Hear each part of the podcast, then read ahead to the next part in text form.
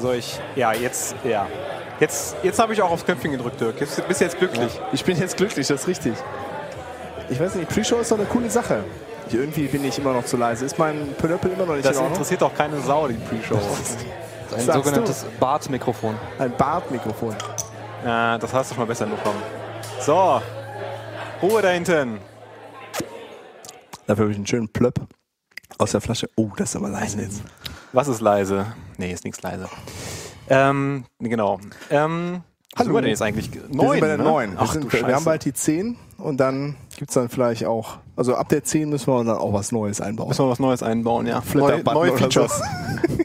Feature Request für die 10. Ja, Flitterbuttons wurden auch schon ein paar Mal angefragt. Äh, und Livestreaming. Ja. Na gut, erstmal sind wir bei der 9 vom Geek-Stammtisch. Wie immer mit dem Basti. Servus. Und der Bast ist wieder unser Gast. zur Grüßt Abwechslung. euch. Yeah. Der sitzt ja hier eh rum. Äh, und der Dirk ist auch dabei. Ja, genau. Über was reden wir denn heute alles? Weiß ich nicht. Haben wir. Ähm, ja, z- also zum einen hat uns äh, Lukas oder ja, uns beiden, glaube ich, also ich habe auf jeden Fall vom Lukas die ja, Information richtig. erhalten. Der ist ja Bäcker von dem Ruby 2.0 Walkthrough von Peter Cooper. Und der gute Mann ist wohl so weit wieder fit, dass er den, den letzten Teil da hier Verschiedenes aufnehmen konnte. Und die Bäcker haben jetzt schon den Lau- Download-Link bekommen. Und äh, ja, das wird jetzt also demnächst auch irgendwie für den Rest der Welt käuflich zu erwerben sein. Ja. Und ja, das, äh, das nur dazu. eine neue Ruby-Show gab es noch nicht. Neue Ruby, achso, keine Ahnung. Finde ich mal ganz Ähm, cool. Also, ja. mal so mal. Das ist richtig. Äh, ups.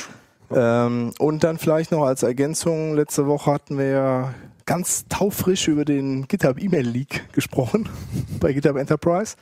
Ich habe es von euch eine Stunde vor Hacker News erfahren. Yes! ähm, ja, das haben wir auf jeden Fall, ähm, haben wir letzte Woche darüber gesprochen. Und äh, ja, kurz danach, glaube ich auch schon, oder irgendwie in den frö- frühen Morgenstunden des folgenden Tages, hat GitHub sich dazu geäußert und es war ein Regression-Bug durch das Rail Security Update. Ähm, die Links dazu packen wir mal in die Show Notes. Äh, Hintergrund ist gewesen, dass wenn man diese ARL-Konstrukte macht, äh, sichergestellt, also nicht mehr dafür gesorgt wird, dass irgendwie to sim auf den Keys aufgerufen wird, weil dadurch irgendwie eine äh, Speicher, Speicher. ja, Speicherattacke, naja, wie auch immer, auf jeden Fall war da irgendwas äh, möglich. Das hatte dann Tenderlarve netterweise ausgebaut, das ToSim. Was dann dazu geführt hat, dass wenn man einen anderen Scope hat, der irgendwie, also nicht nur Default Scope oder also einfach einen anderen Scope, der ein, äh, denselben Key verwendet hat, aber als String, war es bisher halt kein Problem, weil der andere war ja ein Symbol der Key und beim Zusammenpacken der, der Keys haben die halt einfach brav nebeneinander existiert und jetzt wurden die halt leider überschrieben beim Hash-Merge. Und das, heißt, der das letzte heißt, du hat baust gewonnen. halt schön deine Filter zusammen und am Ende sagst du ja und äh, irgendwie. Ja, irgendwas äh, Unbefangenes, so äh, should receive äh, hier. Ja, also bei denen war es dann halt im Beispiel mit irgendwie Organisationen, ne? Also es ist halt irgendwie mehrfach Organisationen im Filter aufgetaucht und die haben das halt unterschiedlich eingeschränkt und je nachdem sind dann halt einfach Sachen weggefallen. Komplett und dann hat halt der Letzte gewonnen und ist halt einfach an, hier ne, ist halt irgendwie Organisation Enterprise. Ciao. Genau, Ist, ist Enterprise. Genau. Ja, also äh, Kriegt raus. E-Mail. Ja, Ähm, ja, das übel. hat dann auch da, deswegen habe ich dann auch darauf verzichtet, das Security-Update bei uns dann schon einzuspielen. Ähm, weil es eh interne Sachen sind, aber ähm, ja, da ist auch, also ein Issue ist dann auch irgendwie relativ schnell aufgemacht worden, aber das ist auf jeden Fall noch nicht geschlossen. Da ist jetzt irgendwie vor kurzem noch was passiert und das sah jetzt auch nicht so aus, als ob das mal eben so geschlossen werden kann. Weil, ähm, ja, das halt schon so eine grundlegende Geschichte ist. Ich wollte gerade sagen, das Change-Set sieht ja wirklich so aus, wie komplett erstmal die Tests alle von Symbolen auf Strings angepasst und das war jetzt aber der Refactoring-Commit, oder? Nee, das, das ist, Oh, das war nee, der äh, wohl, das ist schon- Security-Commit. Das stimmt, das ist schon CVE dran. Okay. Und das, also das hat's dann kaputt gemacht. Und Ja. das jetzt grundsätzlich zu fixen, ist irgendwie ein bisschen aufwendig, habe ich das Gefühl. Ähm, ja, ansonsten ist äh, äh, Ja, gab's aber noch- also eigentlich kann man doch festhalten, we are doomed, oder? Also Ja, das wenn du jetzt sowieso. Mhm. nicht updatest, dann hast du deine äh, Vulnerability und Genau, wenn Speicher du updatest, dann, dann auch alles tot. liegst du irgendwie und alles geht kaputt. Alles, Genau. alles, alles tot. Ja. Also So? Lösung? Dann Python. Nee, Java. Java. Oder so. Jason. JSON oder in, zur Not auch Clojure. Genau, weil bei Python gibt's ja so per Definition ja keine Sicherheitsprobleme. Genau. Genau. Äh, bei überall Das- anders. Außer bei Ruby gibt's Ja. keine Sicherheitsprobleme. Egal. Ähm, Ansonsten habe ich noch einen ganz anderen äh, interessanten äh, Blogpost gefunden, wo es noch so ein paar andere Regression-Bugs gab. Es gab anscheinend noch was in Action Missing, Performance Regressions. Ja gut, Keine Ahnung, ist auf jeden Fall äh, n- nicht sehr viel und so eine die eine oder andere Regression schleicht sich halt auch schon nochmal ein, aber dieses Scoping-Teil ist halt echt äh, Ein bisschen, bisschen blöd übel. vielleicht in dem Zusammenhang war ja, dass das ja nicht, ähm, also das, ich weiß, ich weiß es jetzt nur bei der 3213, das war ja eigentlich ja so ein Feature ja Release, Bugfix, Schrägstrich irgendwas und dann kam ja kam ja diese, diese Security-Probleme jetzt halt nochmal oben drauf und dann hat man das wohl noch schnell noch oben drauf geworfen und dann raus damit. Ja, und das ist auf jeden Fall ein Problem. Das ist auch hier Jonathan Weiß von, von Scalarium hat das auch angeprangert. Das ist im Grunde Ja. eigentlich, es ist halt nicht besonders praktisch. Man hätte einfach noch einen reinen Security-Release machen können. Also, das vielleicht ist hätte man eine Regression damit vermeiden können oder so. Oder Das, das, ja, aber das, äh, das zu, zu vermischen ist halt irgendwie grundsätzlich unpraktisch. ja. Aber den, das Scoping, das ist halt tatsächlich einer, einer gewesen. Ähm, also der t- direkt durch den Security-Fix ähm, betroffen wurde. Padrino ist keine Lösung, weil da ist ja auch Active Record potenziell drin. Wir, wir zocken hier gerade Google Doc gegeneinander. ja, ja, ja, ja. Mal gucken, wer gewinnt. Genau.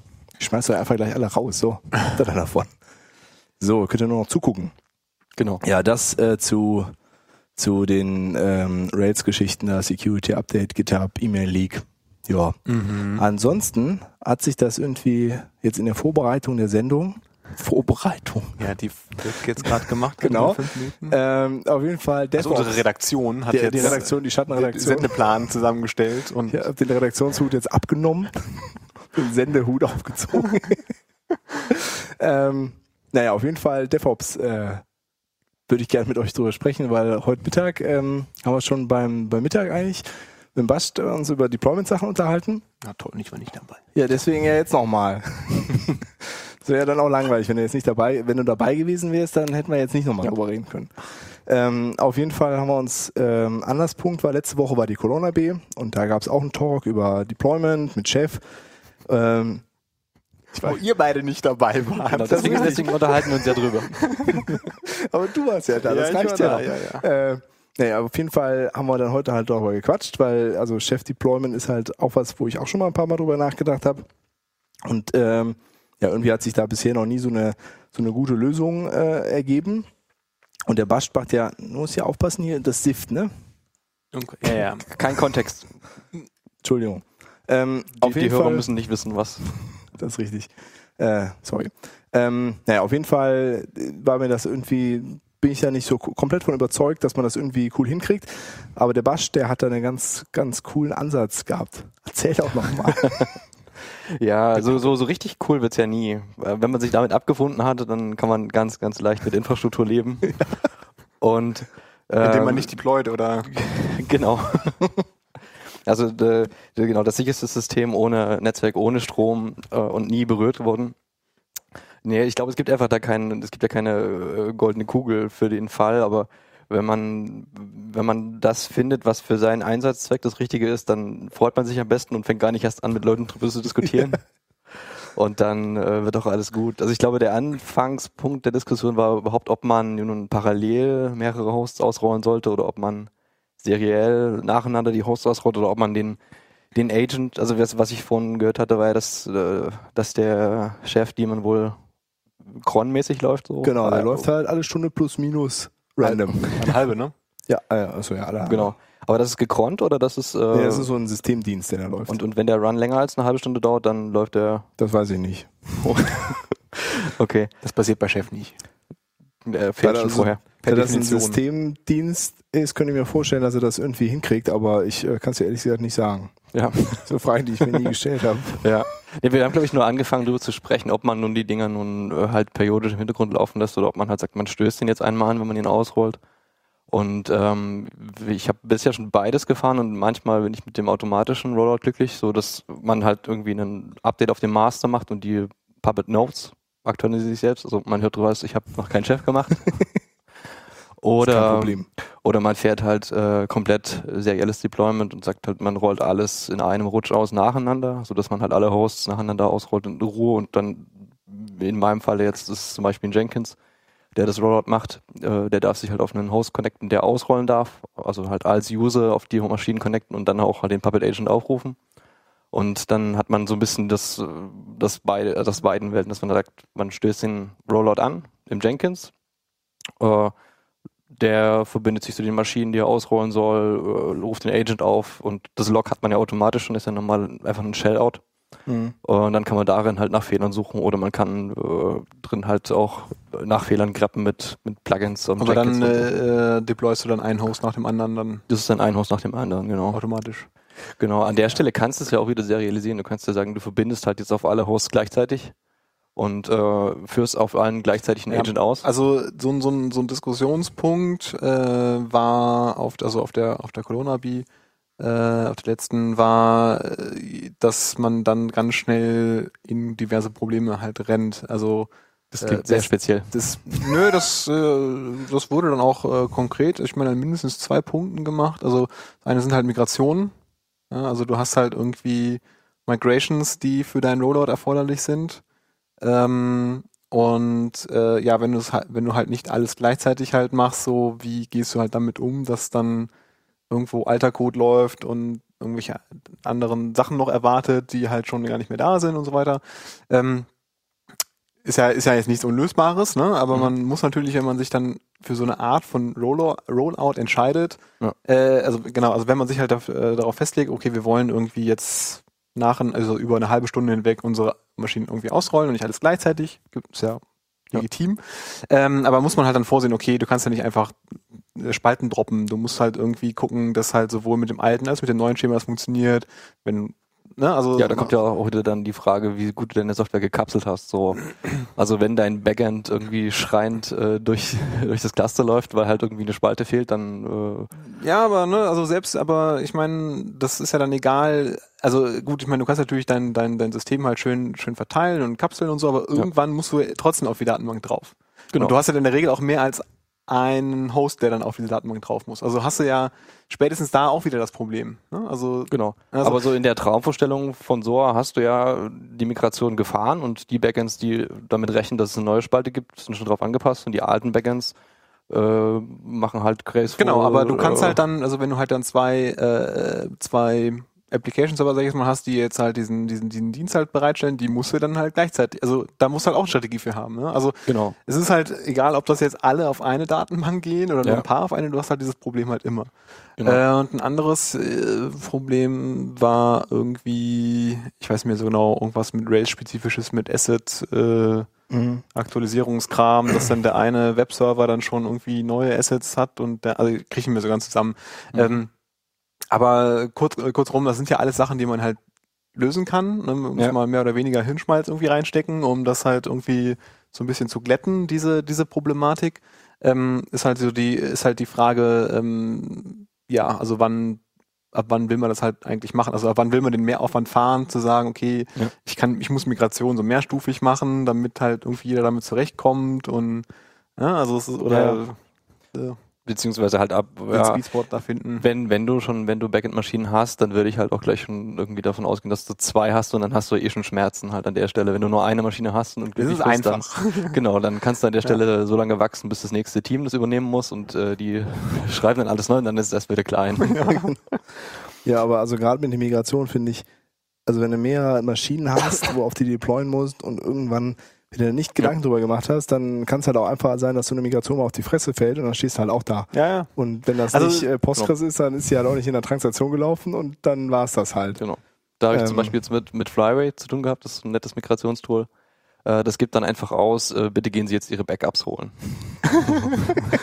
So ein Alert, Genau, ne, das ist nicht mal, das ist eine Info. eine Info im Logfile. Damit sie die jetzt gleich haben, wenn wir Äh, genau. weitermachen. Genau. Ja, also, ja, Ja, also. aber wenn, wenn du wenn du an der Stelle äh, jetzt zum Beispiel HTTP sprichst, wenn du jetzt von deinen Frontends auf deine Backends HTTP sprichst, dann kannst du ja schon ein bisschen danach filtern, so dass du weißt, ich roll jetzt äh, den zweiten Host aus und in der Zeit gibt's, ja- kriegt er halt keine Schreibzugriffe und sobald der migriert ist, gehen die Schreibzugriffe auf den zweiten Host und der Es ist, äh, erste darf nur noch lesen oder so. Also, äh, wie gesagt, man kann Ja. sich sicherlich verschiedenste Arten von Lösungen da einfallen lassen. Also der Punkt ist halt einfach, man muss was tun. Das ist jetzt nicht so, dass du sagst, ja cool, Deployment mit Chef, äh, ach, wir haben ja jetzt einen Server, das ist natürlich doof. Äh, wie machen wir das denn so? Weil, ich meine, wenn du halt in dieser typischen, äh, in diesem typischen Rails-Modus bist, hier generierst du eine Migration da, machst halt hier f- gutes Feature gebaut, hier Cut Production, Deploy, Migration und ab dafür und läuft, ne? Ja. Und dann, also es ist halt nicht nur so, okay, du nimmst dir jetzt ja so ein Chef-Cookbook, das dann Deployments macht, sondern nee, aber äh, also das, dann tut es vielleicht früher weh, was dann vielleicht auch eine gute Sache ist. Mhm. Aber wenn du halt, äh, was Pasch meinte, sobald du zwei Maschinen hast, du rennst auch ohne Chef-Deployment irgendwann in diese Probleme. Ja. Dass Ja, klar. du, äh, dass irgendwer fröhlich Migration anlegt und irgendwas auf die Fresse fällt. Genau. Und ähm, ja, ist dann vielleicht ganz cool, dass es früher auf die Nase fällt. ja, das, das stimmt, das stimmt, ja. Aber diesen Ansatz halt irgendwie diese, also die Chef-Clients in dem Fall oder die Puppet Agents dediziert anzustoßen, das ist dann, also das ist halt irgendwie dann die Lösung. Ne? Also das, ist- das finde ich auf jeden Fall viel Ja. sympathischer als bei Chef irgendwie darauf zu warten, oh ja, mal gucken, in der nächsten Stunde Ja. werden wahrscheinlich alle durch sein. Ja, ja, das, das, das stimmt. Aber es löst den, also es löst natürlich trotzdem nicht das Problem, äh, wenn du ähm, Migration hast, ne? Nee, nee, Weil nee, nee. Du, wei du weißt ja trotzdem nicht in diesem drei Minuten Run, wann er dann, also dass dann jeder zum gleichen Zeitpunkt. Ja, das, das Nee, muss, äh, das muss schon, das muss Teil deiner Strategie halt sein. Also du musst jede, jedes Rollout so machen, als wäre das eine Migration drin. Also es darf, es darf nicht so sein, dass du Angst hast, wenn da jetzt eine Migration drin ist, sondern du merkst, sollst am besten gar nicht merken, ob es migriert hat. Also, Ja. also muss schon ein ganz normaler Teil sein. Also halten wir fest, wir wollen eigentlich so, ein, so eine monolithische App haben, die mit einer Datenbank spricht und dahinter, und dahinter, und dahinter ist halt alles serviceorientiert, weißt du? genau. Problem solved. genau. Nee, wir können eigentlich festhalten, dass, dass, dass man schon gerne hätte, dass das Deployment Teil deiner Infrastrukturprovisionierung ist. Das war heute Mittag ja auch nochmal so ein Punkt, ne? Ist das überhaupt, gehört das überhaupt da rein oder gehört das nicht da rein? Und, Mhm. Hm? du musst äh, halt noch vorher anfangen. Also deine, deine Applikation muss damit klarkommen. Also du, du musst halt eine Strategie haben, wenn du, also wenn du nicht feste, also wenn du nicht harte Downtimes haben möchtest, musst du quasi beim, beim Entwickeln deines Features schon äh, damit nee, darauf das, ja, das sowieso. Rücksicht nehmen. Ja, noch bevor weiter du von. das- Noch weiter von, weil wenn du, wenn du migrierst, dann ist es ja eine Version. Das ist ja nicht umsonst eine Version. Also genauso wie deine Software ist deine Migration ein, ein Softwarestand. So. Und wenn du weißt, so ich, ich füge hier eine neue Zeile in meine Impressumstabelle. So, dann wird wahrscheinlich das nicht den riesen Effekt haben und du kannst sagen, okay, mein Softwarestand äh, hält noch die nächste Major aus, ob da jetzt nun die Migration gef- ausgeführt wurde oder nicht.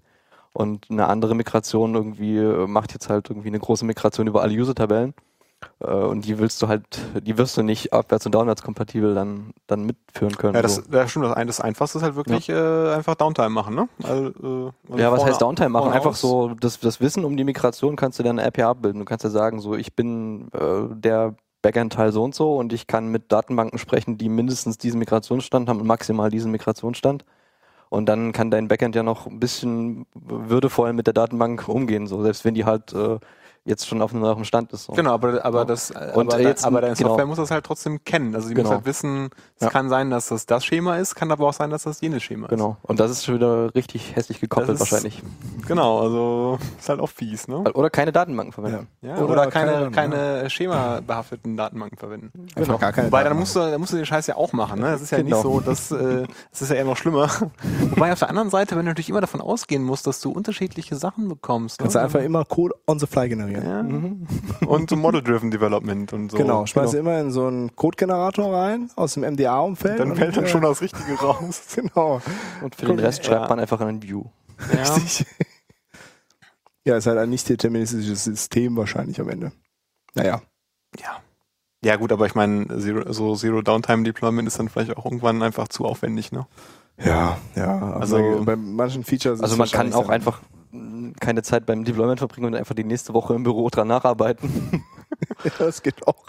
Ja, aber also ich meine, das muss man ja auch irgendwann, die Entscheidung muss man auch irgendwann treffen, ne? Also wenn du halt irgendwann sagst, boah, wir müssen so viel extra Aufwand reinstecken und hässliche Sachen machen, um irgendwie das äh, so, kom- also um halt jedes Deployment, auch egal ob Migrationen drin sind oder nicht, halt äh, so, so sauber über die Bühne zu bekommen. Wahrscheinlich so ein Und guter stattdessen Mittel- einfach zu sagen, alles trotzdem schon so weit durchzuautomatisieren, dass du das halt in fünf Minuten äh, im normalen Fall halt äh, so mit Downtime durch, durchbekommst, dann ist das ja, also Ja, und wahrscheinlich hast du 80 Prozent deiner, deiner Deployments sind eh ohne Downtime, weil äh, die Migration nicht das Problem ist. Ja. Genau. Oder wenn man, was, was wir heute dann nach dem Mittagessen, wo du auch nicht dabei warst, besprochen hatten, wenn du zum Beispiel eine, äh, eine Nginx-Config hast mit 500 Sekunden Timeouts, so, und dann kannst du in der Zeit kannst du eine App migrieren und äh, Mittagessen und dann Kaffee kochen ist der Port immer noch offen. genau, ist kein Problem.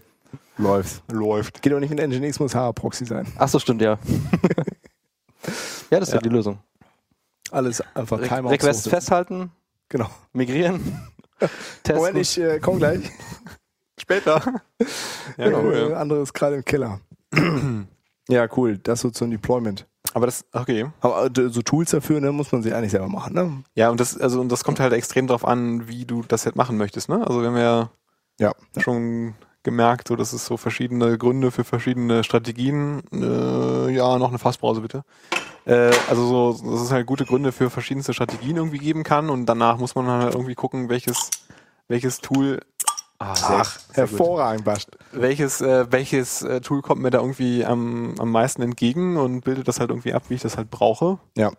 Also ich würde jetzt nicht hingehen und äh, vor, im Vorhinein sagen, ja, ich möchte äh, pff, nacheinander deployen so und dann mal überlegen, warum man Genau. das eigentlich braucht. So, das Ja, vielleicht kannst du auch gruppenweise deployen. Du kannst ja sagen, wie, du machst halt irgendwie einen Rollout über die Frontends und danach über die äh, Backend-Server und danach irgendwie äh, Kann auch sein, da- dass, dass du Schaltest verschiedene um, Gruppen verschieden deployen möchtest, ne? Also Ja. Frontend, Ja. Stateless, alles gleichzeitig, scheiß drauf und Backend vielleicht irgendwie, genau. ja, so nacheinander, weil muss halt gucken, ja, also Ja, also da gibt's auf jeden Fall nicht die eine Lösung. Nö.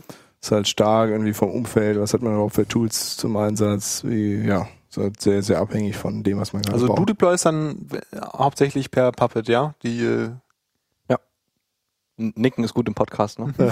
Ü- ja. Über Jenkins via Puppet. Äh, Nee, via, Pup via Jenkins mit Puppet. So, ja, das kann man's- ist auf jeden Fall Jenkins ist voll das krasse Tool. Genau. Geht für alles. Cron-Ersatz, Browser Shell. Browser Shell, genau. Ja. De Deployment-System, alles. Cool.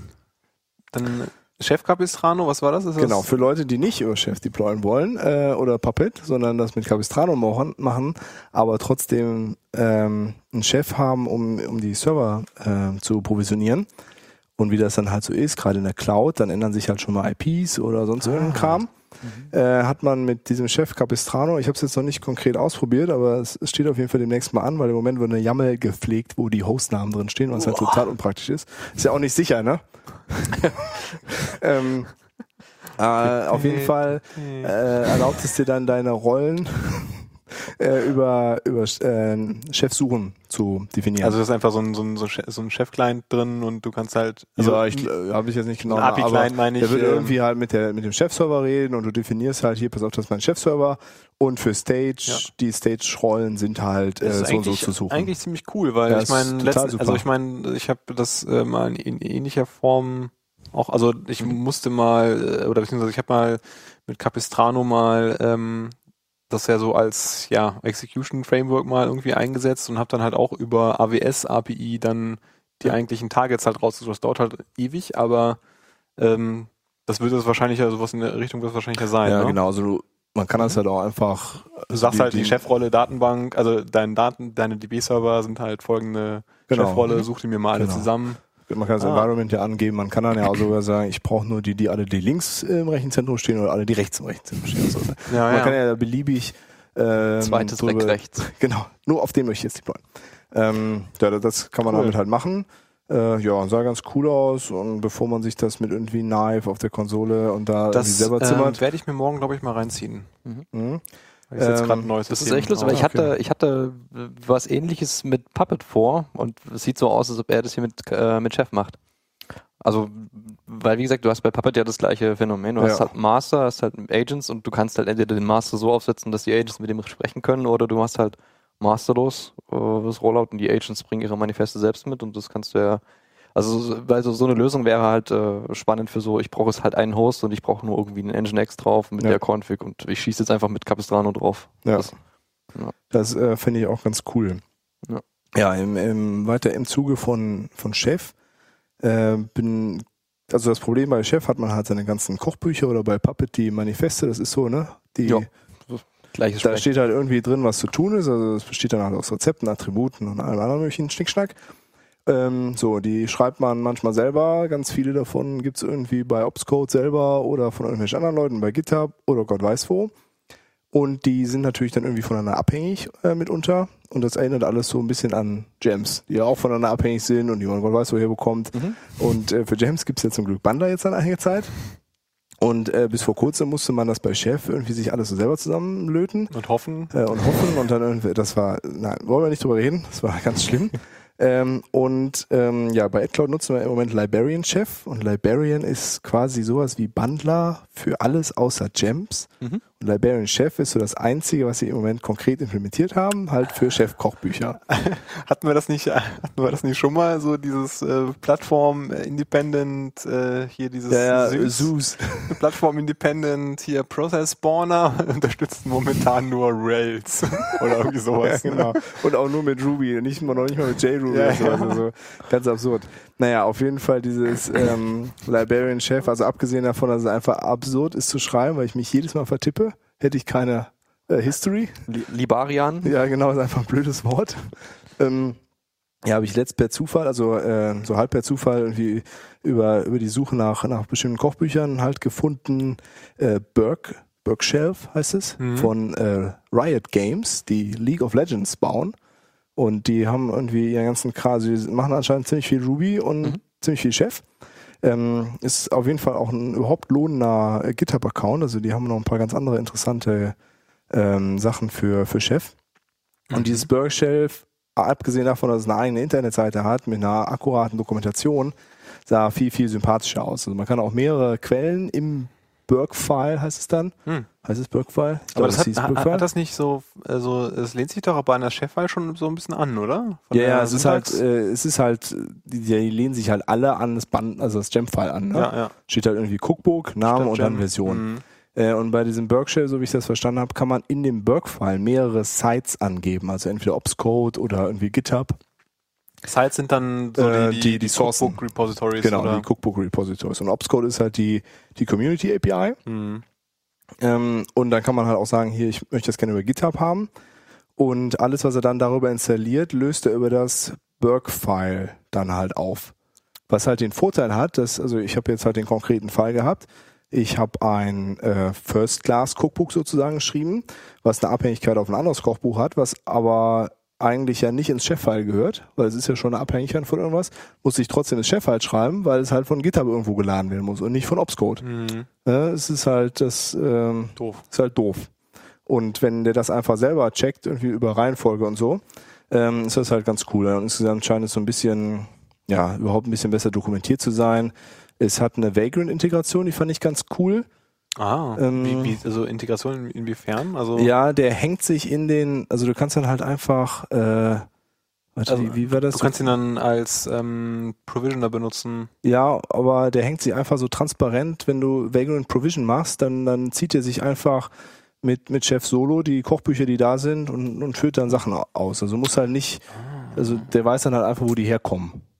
Hm. Weil sonst hast du ja das Problem, du machst zwar Chef Solo, aber die müssen ja irgendwie auch noch, die müssen ja erstmal auf diese Vagrant-Box drauf. Das macht er aber auch schon so automatisch. Also du ja, musst ihm wo nur ein zieht der- Verzeichnis ja, geben. genau, muss ihm ein Verzeichnis geben. Und das macht er dann halt für dich.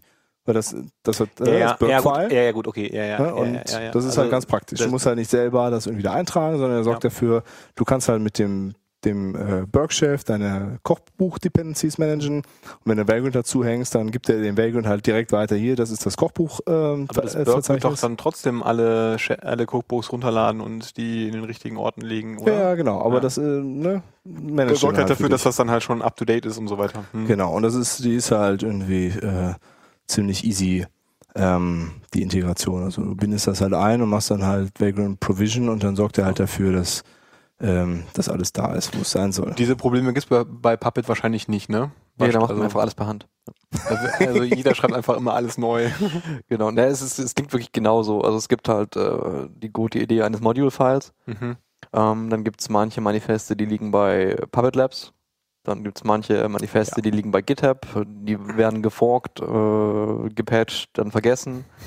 Die werden teilweise halt unter dem gleichen Namen einfach nochmal irgendwo anders hochgeladen oder die werden einfach unter dem gleichen Namen völlig umgeschrieben. Es scheint auch irgendwie so ein, so ein, so ein prinzipielles Problem zu Genau. sein. Ne? Und das ist Also- einfach, das liegt daran, dass äh, die Leute zum Beispiel jetzt anfangen, irgendwie den Nginx mal unter äh, Debian zu probieren, dann geht er da, dann wird er eingecheckt, dann kommt irgendjemand, macht das Ding Mhm. für Ubuntu lauffähig, bricht den Debian-Support. Scheiß drauf, weil er hat kein Debian, sondern nur Genau, Ubuntu. Und- Genau. Ja, ja, okay. So, dann irgendwann äh, geht der Maintainer zähneknirschend dran, versucht das Zeug zu konsolidieren, dann kommt jemand, der das auf Red Hat haben möchte und dann ist meistens schon der Eigentümer verstorben, verzogen äh, und äh, die Teile liegen irgendwo herum. Also es gibt ein paar Sachen, die sind sehr gut, ähm, aber es gibt auch viel richtig schlechte Plugins. Ja. Das ist ja, da das, eigentlich also ähnlich. das ist wahrscheinlich, also es gibt ja auch eine Menge Cookbooks, die einfach so einfach sind, Ja. dass du dann einfach sagst, okay, äh, bevor ich das jetzt hier da g- generisch eingebaut habe, um mein Problem jetzt zu lösen, Genau. äh, mache ich es einfach neu.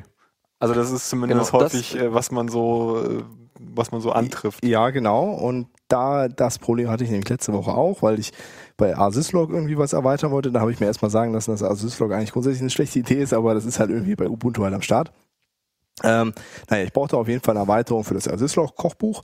Hab dann auch äh, das ein Fork davon gefunden, wo da Teile schon von drin waren, von denen, die ich brauchte. Äh, hab dann gedacht, okay, super cool, mache ich das einfach weiter. Hab dann auch ein Issue bei Chef gefunden im Jira und da war dann schon, wie es, wie er das weitermachen wollte. Ähm, er hatte das dann so eingebaut, dachte, ah, super cool, ne? Ganzen Tag daran rumgewerkelt, das ordentlich eingebaut. Machst du mal einen Pull Request auf. Drückst du auf Pull Request und w- wollt schon anfangen zu tippen und sehe dann die Box hier, äh, bitte lies unsere Contribution Guidelines. Klick dann da drauf, denke, okay, machst du mal, ne? Wenn die da schon was hinschreiben. Voll ausgelutscht. Ja, da habe ich dann, äh, hab ich dann f- einfach sein lassen. Weil man muss sich dann in diesem Jira erstmal einen Account machen, dann muss man da einen Bug aufmachen, dann muss man seinen Pull-Request referenzieren und dann hat man irgendwann vielleicht beim Glück, also du, und, aber, aber ähm, du musst jetzt nicht irgendwelche Patch-Files dann und Sozi- dann bei Sozialversicherungsnummer. Jira, äh, nee, das nicht, aber es ist also relativ aufwendig, das überhaupt einzustellen. Und dann stand dann halt, ja, regelmäßig schauen wir da durch und entscheiden, ob uns das passt oder nicht. So ungefähr. So und deshalb geht das nicht. Curated Content. ja. Das, deshalb klappt das nicht. Und dann heute bei der bin ich dann halt wieder darüber gefallen und äh, da stand dann halt, oh, du musst dann irgendwas unterzeichnen, dass das What? wegen der Lizenz und also auf jeden Fall Ja. habe ich mir gedacht, ist kein Wunder, dass es Kraut und Rüben ist. Auf Ja. jeden Fall in der Chefwelt. Gott. Ähm, ja, dann habe ich auf jeden Fall einen anderen Blogpost gefunden, der halt äh, ne, genau auf diese Problematik eingegangen ist. Äh, ja, und es gibt wohl dann einen Common Pattern, um dieses Problem zu anzugehen. Einfach. Nämlich, dass du Rapper-Kochbücher schreibst. Und das habe ich jetzt auch gemacht und das ist eigentlich ganz cool. Also du nimmst halt das Basiskochbuch und schreibst dann deinen konkreten Kram da rein, weil meistens sind die ja, also für ganz viele Sachen, die können halt irgendwie so 80 Prozent und dann so ein bisschen Kram halt nicht, wie das Asislog oder HA Proxy, was ich jetzt halt brauchte. Ähm, gut, das machst du halt so ein Rapper-Kochbuch und ähm, ja, kannst das einfach für dich selber pflegen und hast halt nicht immer den Hassel, dass du irgendwie dein ähm, das Community-Kochbuch, was du da geforkt hast, das muss dann irgendwie aktualisieren, deine Änderungen wieder da reinspielen. Das Ja. ist alles so durchmischt. Also und da wenn- gibt es wohl auch ein Gem, was dir dabei hilft. Wie Chef Rewind heißt das, das habe ich aber mir nicht angeguckt, aber in dem Zuge hat er das auf jeden Fall verlinkt, der Typ. Wobei, ich- also ich frage mich natürlich trotzdem, wie, wie- wieso, also ich meine, die, die Obscode-Kochbücher werden ja alle von Obscode maintained, ne? Genau. Also, es- also, hm. Die sind auch alle, also, äh, also gerade bei den Ops-Code-Sachen, das, was der Basch gerade meinte mit den Distributionen, das haben die ganz gut im Griff. Mhm. Und da habe ich dann auch das erste Mal irgendwie äh, einen Testlauf gestartet. Das hat eine halbe Stunde gedauert, weil er irgendwie vier äh, virtuelle Maschinen hochgefahren hat und das auch auf, ausprobiert hat mit Vagrant und all so ein Kram und Dinge du hast runtergeladen. das bei dir lokal, Ja, ich wollte- war dabei, so ein Kitchen-Testordner Ach so. und mal auf äh, hier teste Ah, mal. cool. Hat dann ziemlich lange gedauert, aber die, Warum nicht? die scheinen relativ ja, also ich Viel frage mich, ich Arbeit reinzustecken. frag mich halt einfach nur, so, wieso, äh, also wieso es halt nicht mehr, ähm, ja, also Maintainer von Cookbooks halt gibt, die irgendwie unabhängig jetzt von Obscode halt da echt dahinter hängen, dass halt Ja, also das ist wohl so, dass du dann schon Contributor werden kannst, auch wenn du nicht für Obscode arbeitest. Also dieses Asusloch-Kochbuch wird wohl Ja, aber von einem halt mitmentiert, mit der halt von Riot wen- Games ist. weniger Aber- dogmatischen Prozess da und ein bisschen. Ja, aber es also- ist halt einfach auch, glaube ich, anstrengend, so ein Teil. Also wenn das wirklich sauber durchlaufen soll überall, ist es einfach viel Arbeit, habe ich jetzt gemerkt. Weil ne, Mhm. ich hätte dann eigentlich auch noch Tests schreiben müssen, muss dann dafür sorgen, dass er auf CentOS, äh, irgendwie Ja. Debian, Ubuntu überall sauber durchläuft und irgendwie Arc Linux ist ja, Ja. auch mal mit dabei. Also, ne, also was natürlich ähm, vielleicht auch nicht für alle Projekte eine Lösung ist, aber wenn ich mir zum Beispiel das äh, RIA Cookbook angucke, von, äh, von, das wird ja von Besho direkt Mhm. gepflegt und äh, gut, die buttern halt da ordentlich halt Zeit da rein. Ne? Also du kannst halt, es ist halt super generisch. Du kannst, es ist halt auch getestet mit zig Distributionen und äh, also alles, was die halt sowieso schon targeten. Ähm, und äh, unglaublich mächtige Konfigurationsmöglichkeit, also trot trotzdem halbwegs übersichtlich, also Mhm. nicht äh, kein mega Brainfuck dann, da irgendwas zu konfigurieren. Äh, aber ja, also vielleicht ist das halt auch so der einzige Weg. Du findest halt Chef cool und du maintainst irgendein Projekt Ja. und dann nimmst du es halt einfach mit. So, Genau. ähm, und du musst es auch, auch mögen, weil ansonsten hast du das Problem, dass die meisten Chef? Leute das. äh, Nein, nein, du musst, du musst äh, da auch dahinter stehen und auch irgendwie Interesse daran haben, das irgendwie so kompatibel wie möglich zu machen. Weil ansonsten hast du meistens Leute, die haben ein Problem gelöst, die wollen halt äh, Varnish einsetzen und drei Parameter ändern. Das heißt, Ja. das heißt, du hast ein Manifest, was drei Parameter ändern kann, wenn du Mhm. Glück hast irgendwie und nichts anderes kaputt macht. Aber eben, wenn du halt reingehst in diesen Sumpf testen, Cross-Plattform oder Generisch Cross-Distribution, und da, ja. ähm, allein halt die, die, die LTS-Ubuntus durchzutesten, ist ja trotzdem halt auch ein, ein halbwegs Aufwand so. Und dann halt auch diese ganzen äh, Variationen, die du noch hast. Wenn jemand eine, einfach jetzt so Nginx zum Beispiel installiert über Ubuntu, kriegt er ja noch fünf Dateien mit, die einfach so herumliegen da drin. Und wenn du die nicht auch in deinem Manifest mit Aber also drin a- hast. eigentlich muss man ja, also mit, mit dieser Ausgangssituation im Hinterkopf muss man auch eigentlich das, das Contributen so einfach wie möglich machen, äh, damit halt, also weißt du, damit dann einfach dieser Widerstand halt weg ist, zu sagen, ich fork den Scheiß jetzt einfach und Ja. klopp das da einfach selber da rein, weil ich will jetzt Ja. weiterkommen. So, naja, aber das du ist, hast im ähm, Zweifel jemanden, der das halt, äh, wie gesagt, für Debian maintaint und der kann dein, äh, dein Change für CentOS nicht testen. So. Mhm. Und es gibt halt irgendwie keine gemeinsame Basis, dass man sagen kann, so, irgendwie, es gibt jetzt einen Testcluster, auf dem das alles ausgeführt wird. So. Mhm. Also das wäre vielleicht eine Lösung, dass man irgendwo ganz viele Maschinen hinstellt, Kann man das nicht mit mit ganz Nee. vielen. ja, aber Homebrew hat ja jetzt Genau. so, ne, Ja, ja, ist ja, ja, Kohle ja, dafür ja. gesammelt. Ja. Obwohl die halt auch nur Mac OS X tagen, ne? Also die Menge der Möglichkeiten wird da halt auch sehr stark eingeschränkt. genau. Ja.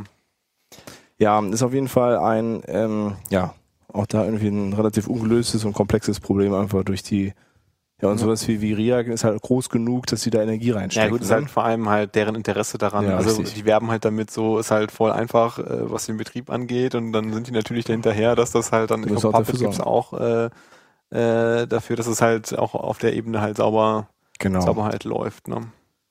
Ja. So, und dann, Aber ja. ansonsten, ja, ist halt irgendwie noch so ein also ist auf jeden Fall noch unbefriedigend und auch irgendwie noch so ungelöst. So, ne? Ja, aber das mit diesen Rapper-Kochbüchern, das hat sich jetzt ganz gut angefühlt. Das ist das erste Mal, wo ich denke oder gedacht habe, ja, das, das ist ein Weg, der, der mich nicht total ankotzt, ne? Weil dieses Forken ist halt für die Tonne. Ähm, und irgendwie komplett neu machen ist ja irgendwie auch blöd, weil Aber das- das, die anderen sind das ja mit schon. dem Rappen bringt dir ja auch nur, also du kannst, also was kannst du dann da kon äh, konkret dann damit machen? Ja, ich habe jetzt, so- also du kannst Also dann das Beispiel. Zum, zum Beispiel, also was, was ich äh, konkret machen musste, ich wollte eine HA-Proxy installieren und dafür sorgen, dass der, also der kann halt nur nach äh, UDP loggen, also er schreibt nicht in File. Das heißt, ich musste auf jeden Fall einen Syslog so konfigurieren, dass er UDP akzeptiert. Und das dann, die, die äh, Facilities, die im HA-Proxy angegeben sind, die wollte ich dann halt in die in entsprechende Files schreiben und irgendwie noch irgendwo anders hin forwarden. So, das heißt, ich habe jetzt so ein, so ein Rapper-Kochbuch für irgendwie Service Load Balancer habe ich es genannt, wo ich zum einen die Dependency definiert habe auf HA-Proxy und Asyslog, was schon mal ganz cool ist, weil das fliegt nämlich dann automatisch irgendwie aus irgendwelchen Da- Databags, Rollen oder sonst irgendwas raus, sondern deine Dependency ist da halt hart verdrahtet. Du kannst da irgendwie konkret README reinpacken, wenn du so einen Load Balancer für den Anwendungsfall haben willst, dann kannst du die Parameter setzen. Die meisten davon werden einfach weitergereicht an HA-Proxy unten drunter. Und nur irgendwie so diese Logging-spezifischen werden halt anders ausgewertet. Die werden nicht weitergereicht an HA-Proxy, an das HA-Proxy-Kochbuch.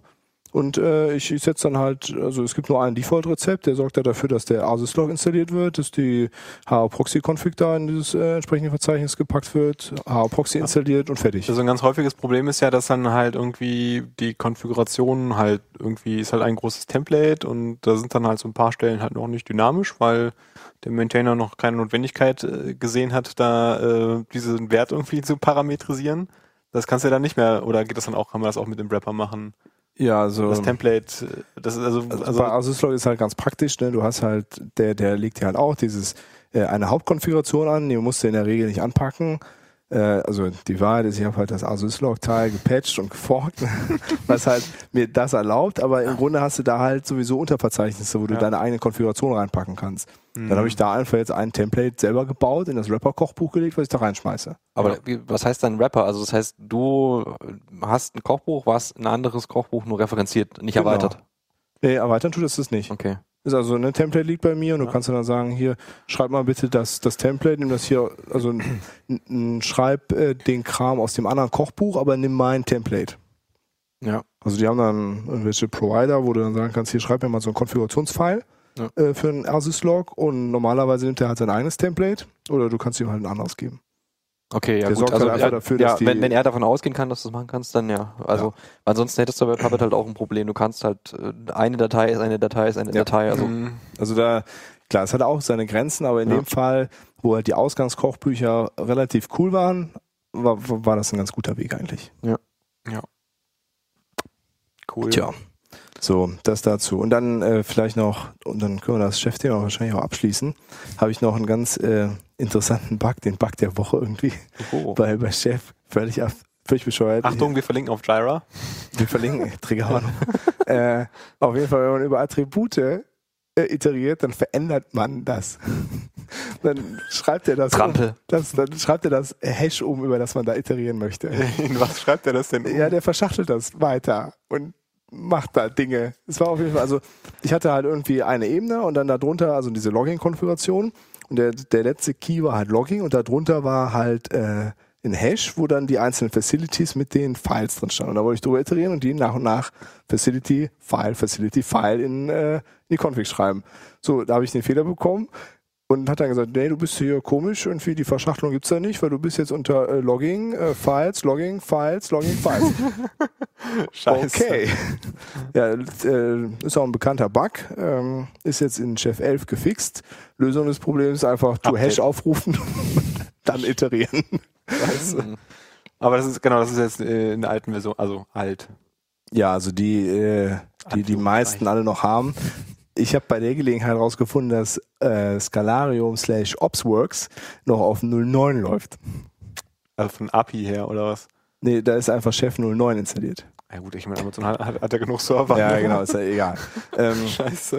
also API-mäßig sind die Also alle so noch viel bei- zu dem Gerücht, dass, äh, dass sie an der Chef 11 Entwicklung beteiligt waren, ne? Ja, möglicherweise sind die sogar, äh, die, die, keine Ahnung, auf jeden Fall ist wohl da noch Chef 09 Kram irgendwie am Start. Ja. Naja, das, äh, ich glaube, mehr habe ich nicht zu, zu Chef. Ja. Die entsprechenden Links kommen, wie gehabt, alle in die Shownotes. Mhm, mhm, mhm. So, Das war jetzt Genau. der Punkt für Chef-Contributen ist anstrengend. Ja, ja, genau. letzte halbe Stunde.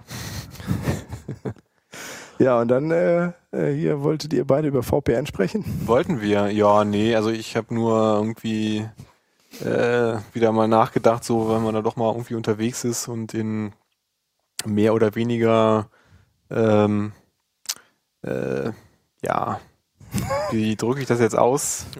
sauberen Ohne- Netzen.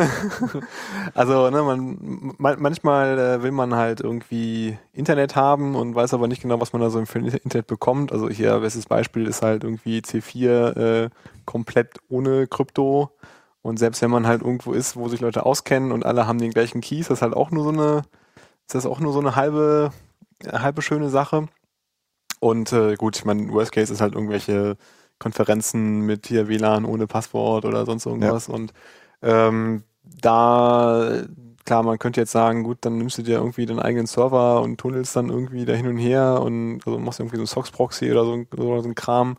Da habe ich aber irgendwie keine sonderlich große Lust drauf. Dann suche ich mir lieber irgendjemanden, der das, der da Ahnung von hat und gibt dem irgendwie ein paar Dollar und äh, oder Euros und muss mich dann halt nicht drum kümmern und kriege das halt direkt so in verschiedenen Geschmacksrichtungen für die verschiedenen Devices und so weiter und so fort. Ja, und das da hatte ich einfach mal so gefragt, wer so da, äh, welche Erfahrung halt ähm, hat. Ich hatte schon mal, als ich äh, als äh, Freundin in China war und ich dann auch äh, zwei Wochen in China war, irgendwie hier Vitopia Mhm. äh, gehabt, so, damit das halt überhaupt irgendwie, also damit du überhaupt irgendwas machen kannst da in dem Netz. Ähm, aber ja, so war halt okay. Also war jetzt, hat mich jetzt nicht so nicht so äh, vom Hocker gehauen und äh, ja, da dachte ich einfach, frag mal so rum. Mhm. Ähm, Ich habe Ja. dich dann beschwarzt mit, mit, mit BlackVPN. ja, genau, BlackVPN hatte ich auf jeden Fall schon mal eher, also hatte ich auch schon mal vorher irgendwie gehört. Und Ich hatte so. dich vorher schon mal beschwarzt. Genau, da hast du mich vorher schon mal beschwatzt, genau. Ähm, Vitupia habe ich aber trotzdem wieder irgendwie genannt bekommen. Und äh, äh, wie hieß es jetzt nochmal? Äh, Ähm. äh, hier Best VPNs mit Z. Äh, ist so eine ganz ominöse, also sieht halt aus wie so eine Sieht ja übel aus. ja, ich, ich weiß gar nicht genau, was das. Also, das ist halt irgendwie so German Mhm. VPN-Vergleich-Ding. Mhm. Ähm, ja, das ist wahrscheinlich, es ist halt einfach so eine, so eine Referral-Schleuder, ne? Also, Ich habe auch noch einen, einen Link äh, mit fragwürdiger Domain äh, mit reingeschmissen in die, in die Notes, ähm, weil das war der Link, wo ich dann auf BlackVPN, Ja, äh, ja. glaube ich, gekommen Also- bin. also ich habe bisher auch ähm, alles, was ich so gelesen habe, äh, schien BlackVPN auf jeden Fall, die scheinen da schon ein bisschen Ahnung äh, irgendwie zu haben und also ich meine, du kannst dir natürlich auch nur glauben, was die da erzählen, ne? Also wenn sie Genau. da irgendwie reden von äh, äh, ja, wir loggen irgendwie nicht und machen das nicht und jenes nicht und da viel mehr als ähm, ja, Genau, wie Glaub du ich- schon sagst. Glaube ich dir, kannst Ja. du da ja eh nicht machen. Ja. Und das ist halt, wenn dann halt auch nur so ein, so ein, so ein Zusatzding, äh, Ding, ne? Also einfach so genau, für das, äh, für das gute Gefühl da, ähm, genau. Also Dann bei noch mir ein ist es bisschen- auch nur der, der Netflix-Adapter eigentlich. Um, äh, ja, BlackVPN genau, an, und da, Netflix was an. man da sonst so, äh, Genau. das wäre dann auch noch so ganz nett, aber ich hatte tats äh, tatsächlich halt vor allem dieses, ähm, ja, ich weiß nicht, was hier lokal so abgeht, ich möchte mal Genau. äh, irgendwo im Internet erst rauskommen. genau. Ähm, macht BlackVPN irgendwie V6 oder sowas? Oder weißt du da? Ähm, habe ich nicht da zum Testen, kann ich dir nicht sagen. Ja. Ich, das weiß ich nicht. Hast du keinen Account Aber im Zweifel glaube ich auch nicht, dass du aus irgendeinem öffentlichen Netz so einfach äh, mit IPv6 mehr? Ja, man rauskommst. kann ja mal fragen, ne? Also ich meine, heutzutage, ähm, Würdest du im Starbucks einfach mal aufstehen und mal fragen. IPv6 jemand, ich hätte gerne noch so eine Latte und IPv6 zu mitnehmen. ja. Ja, nee, also ich weiß nicht, BlackVPN ab, ab 7 Dollar oder 6 Dollar sogar, glaube ich schon, die kleinen Pakete und By, by now. Irgend sowas. 57 im Monat. Oder für 12 Monate 75 Dollar. Ja. Genau. ja, also ich denke mal, dass ähm, das äh, werde ich mir dann, glaube ich, dann mal Mhm. klicken. Oder du baust dir halt irgendwas zusammen, um Nee. eine EC2-Instanz irgendwo. Nee, das ist alles Käse. das ist halt vor allem, also vor allem ist das in der Regel auch, also ja, du könntest dir natürlich dir irgendwas zusammenbauen, was das dann so on demand dann startet, wenn du es gerade brauchst. Mhm. Also durchlaufen lassen ist auf jeden Fall viel zu teuer. Das ist keine Frage. Ja, aber für das, was Ähm, du brauchst, reicht ja wahrscheinlich auch schon eine Micro-Instanz. Das wäre natürlich unter Umständen ist das gar nicht so blöd. Das kann man doch bestimmt mit Chef automatisieren. Mit Obsworks. ne? nee, nee, nee. Also wenn, Autoscaling. Nee, nee, ach, pf, Autoscaling, ja. genau, nee, also wenn dann, äh, also das ist eigentlich gar nicht so eine blöde Idee, sich so ein AMI zu basteln. Ähm, also so mit Chef macht halt keinen Sinn, weil äh, das dauert alles viel zu lange. Also vor allem, wenn du eine Microinstanz hast und du willst dann alles erstmal da installieren, das dauert einfach ewig, dann, dann eher so ein AMI basteln und ähm, das dann halt direkt starten. Dann hast du halt, dann hast du halt in einer Minute das, äh, das Ding am Start. Ja, vielleicht Ja. gibst du das auch im Marketplace schon.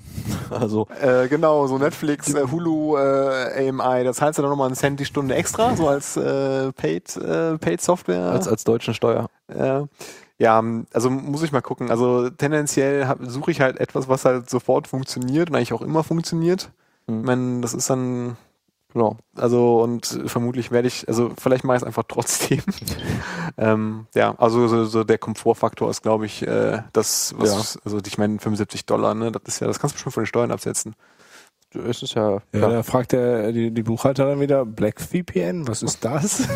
das steht auf äh, VPNs. genau. genau.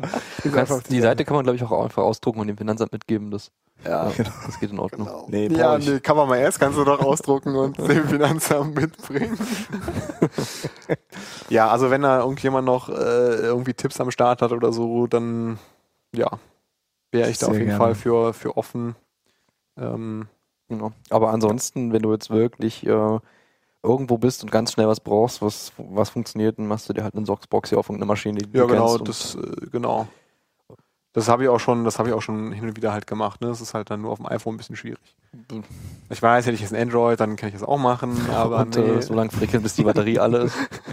nee habe ich auch schon gemacht. Also Nur, nur, ich meine jetzt, wenn du, wenn du, das habe ich sogar. du kannst also, nun mal dem VPN-Provider nicht mehr vertrauen als so irgendwie. Nee, nee, Weil nee. du Also mir vertraut geht es hast. auch, also mir geht es auch nicht darum, jetzt dann äh, hier irgendwelche Dokumente WikiLeaks zuzustecken oder so, ja, also, sondern einfach äh, ich will halt so, ich weiß halt nichts über das lokale Netz und die Ja, ja. Wahrscheinlichkeit, dass dann halt Ja. da lokal irgendwas irgendwie im Argen liegt, ist halt größer, als dass halt dann irgendwo äh, irgendwas passiert. Und ich meine, heutzutage ist halt sowieso alles, also a- alles, was halt irgendwie relevant ist, geht halt sowieso durch SSL durch. Also das ist halt auch okay so, aber manchmal ist es halt, ähm, manchmal ist es halt ganz angenehm.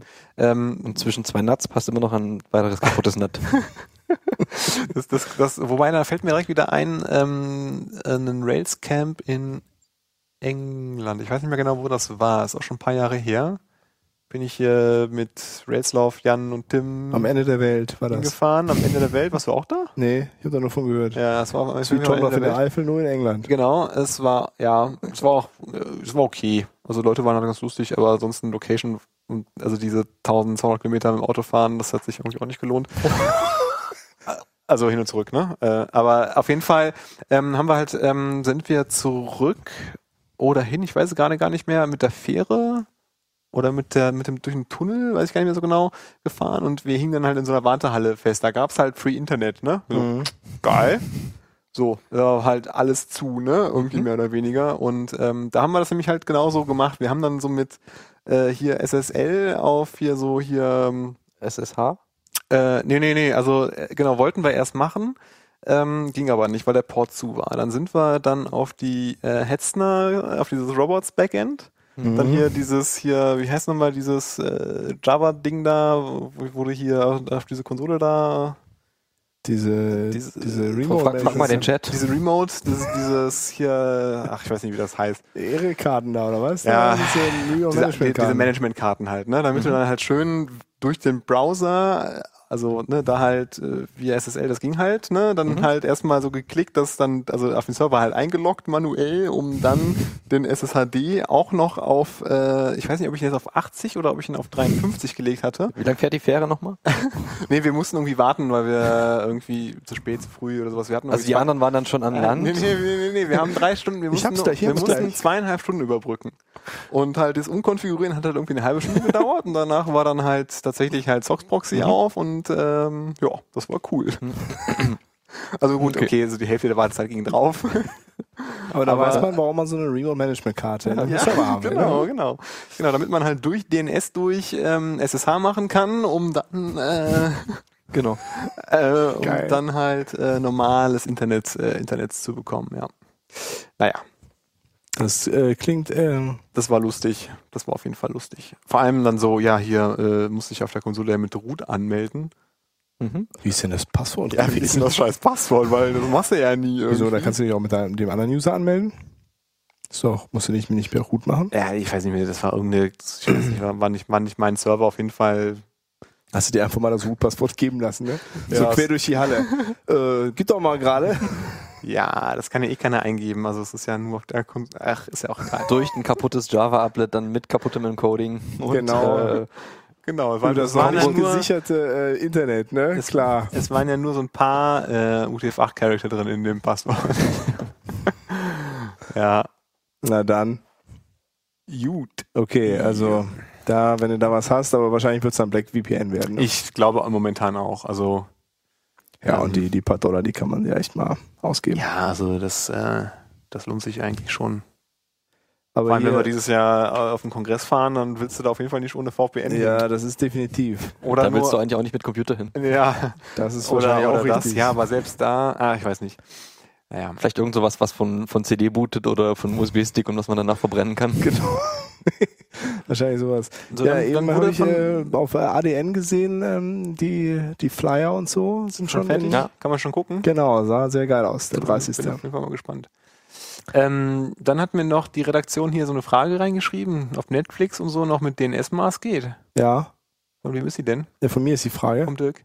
Müssen wir Äh, erst ich das nochmal habe ausprobiert? keine Ahnung. Ich habe das schon lange nicht mehr ausprobiert. Also Hintergrund, irgendwann, das ist, glaube ich, ein gutes Jahr her, gab es auf GitHub so ein GIST mit DNS-Maß-Konfiguration, wo man, wenn man die geladen hat, konnte man äh, den ganzen Kram halt einfach gucken. Ähm, ich habe es jetzt eben, ich habe die Konfiguration auf meinem Rechner, aber ich habe mich dann jetzt nicht getraut, kurz, damit, naja, egal. Ja, muss man wieder Ähm, ausprobieren. Das, wird- also ich ich glaube, dass, also ich weiß nicht, ob das jetzt für Netflix noch geht, aber äh, da waren ja irgendwie ein Dutzend oder zwei Dutzend Dienste drin, die Ja, alles irgendwie- Mögliche. Hulu, äh, Pandora. Nee, Weil weil, äh, die- ne, also wenn es jetzt nur um Netflix geht, ähm, nur um das zu gucken, ist das vielleicht eine Alternative statt. Ja. Also VPN. hypothetischer Fall, man möchte Netflix illegalerweise in Deutschland konsumieren. Genau. Also jetzt nur akademisch. Rein akademisch, ja. Das ist nur eine theoretische Überlegung, selbstverständlich. Äh, ich habe keine Ahnung, ich habe es auch äh, lange nicht mehr, lange nicht mehr, Theoretisch mehr ausprobiert. Nee, nee, das kann man ja ausprobieren, um zu gucken, wie die so ihr Genau. Geo-Filtering Und dann eine machen. E-Mail hinzuschreiben. das ist Genau, gut. dass das halt kaputt ist. Ja. Ähm, ja, also ich glaube, dass sie das aber immer noch so machen. Weil Ja. das ist so der, das ist so der Standardfall irgendwie, ne? Also es ist so super, super simpel, äh, das auch über Infrastruktur einfach abzubilden. Wenn du von da kommst, dann landest du bitte auf dem Server und da ist halt nur eine statische Seite drauf, die da so einen Stinkefinger zeigt, so von wegen, äh, du kommst hier nicht rein. Und äh, Ja, okay. Na gut. Wissen wir nicht, kann man vielleicht nochmal ausprobieren, wer Bock hat. genau. Ja, dann hast du, wer hat denn hier aufgeschrieben, CSS-Style JSON-Selektoren? ich. Ich war es nicht. Wir kommen jetzt zum Cool Stuff, Die, die, die, äh, TM. die Cool Stuff DM-Rubrik, okay. Ja, ich habe so ein. Worum geht's da? Ich weiß es nicht genau, wo ich das her hatte. Das ist, das heißt äh, JSON Select. Oder das ist auf JSON-Select.org zu finden.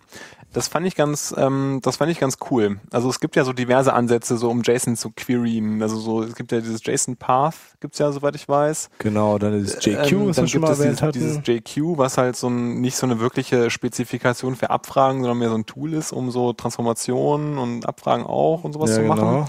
Und das JSON Select, ähm, ich habe da mal so ein bisschen durchgeklickt, ist halt wirklich, ähm, ja, muss man sich halt wie CSS-Selektoren halt vorstellen. Also es ist auch so von der, von der Schreibweise her so danach angelehnt. Der Name jQuery war schon vergeben, leider. Wahrscheinlich. Und ähm, ja, es gibt da so eine, so eine, so eine Try-It-Seite, wo man halt auch ganz cool irgendwie an so einem Beispieldokument, ich, das kann man leider nicht ändern, aber man kann den Input, also den Selektor ähm, ändern. Und ähm, ja, also es ist halt in erster Linie halt erstmal eine Spezifikation. Es gibt eine Implementierung in Node und in Ruby, soweit Ja. ich weiß. Kann man, Und- ja. Äh, ich habe keine Ahnung, wie das so performt, aber ich äh, glaube, dass das so von der Benutzung her ganz angenehm sein kann. Kann ich da an JSON hinpipen? auf einen Also Ich habe mir das Ruby-Teil Standard- noch nicht angeguckt. Also ich habe nur die Mail-Seite angeguckt bisher. Weil das ist auf jeden Fall was, was ich letzt gesucht habe und mit JQ war das nur so halb cool. Ja, es Das ist ähm, halt nicht besonders also der intuitiv. Vorteil, also der Vorteil ist halt einfach, äh, du kennst halt CSS so vom Prinzip her, ne? Mhm. und wenn das halt so sehr danach angelehnt ist, dann ist das vielleicht ähm, vielleicht ganz cool, äh, um da einfacher reinzukommen. Ähm, Ja. Und also vor allem gerade so in einem Projekt halt äh, gibt es da unglaublich umfangreiche, verschachtelte JSON-Dokumente.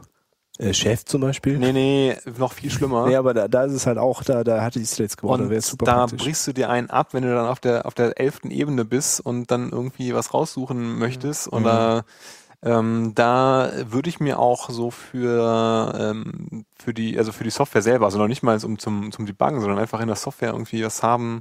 Gib mir mal bitte alle Elemente, die halt hier diesen Key haben und Aber wir reden schon mehr so von, von Introspection und jetzt Debugging oder würde man das auch irgendwo produktiv? also Ich würde das vor allem, also ich glaube, also das ist noch relativ jung, wenn ich das richtig äh, verstanden habe. Ich weiß nicht genau, Das wie ist 2011. Das, das, 2011, das, ja. das, das, Ich, Ruby. also ja, ähm, ich habe mir da, also ich, ich habe halt wie gesagt nur die Seite nur nur gesehen, habe mir jetzt noch nicht geschaut, ähm, äh, wie wie wie gut halt diese Ruby-Implementierung ist oder die die die JavaScript-Implementierung ist. Ich meine aber, dass die Ruby-Implementierung einen Binary, also so ein so ein Ding mitbringt, nicht nur eine API.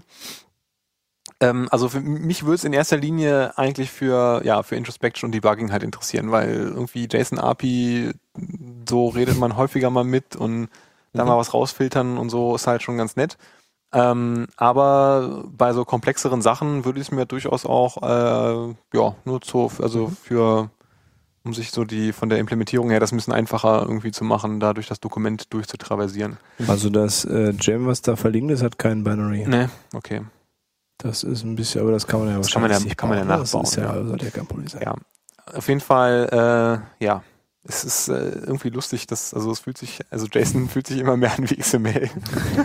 also äh, diverse Transformationstools und äh, JSON-Schema und was es nicht alles gibt. Ähm, Ja, ja, das, ne? äh, Das ist halt, ne? Oh, XML ist doof, lass mal was Neues. Ach, XML hatte doch so ein paar Vorteile, Mist, dann, Ja. aber das können wir jetzt nicht sagen. Also ich lass sag, einfach das also, auf das Neue packen. ich sag mal, so in ein paar Jahren gibt's dann so äh, Tommel-Spec und Genau. äh, Tommel-Query und äh, naja.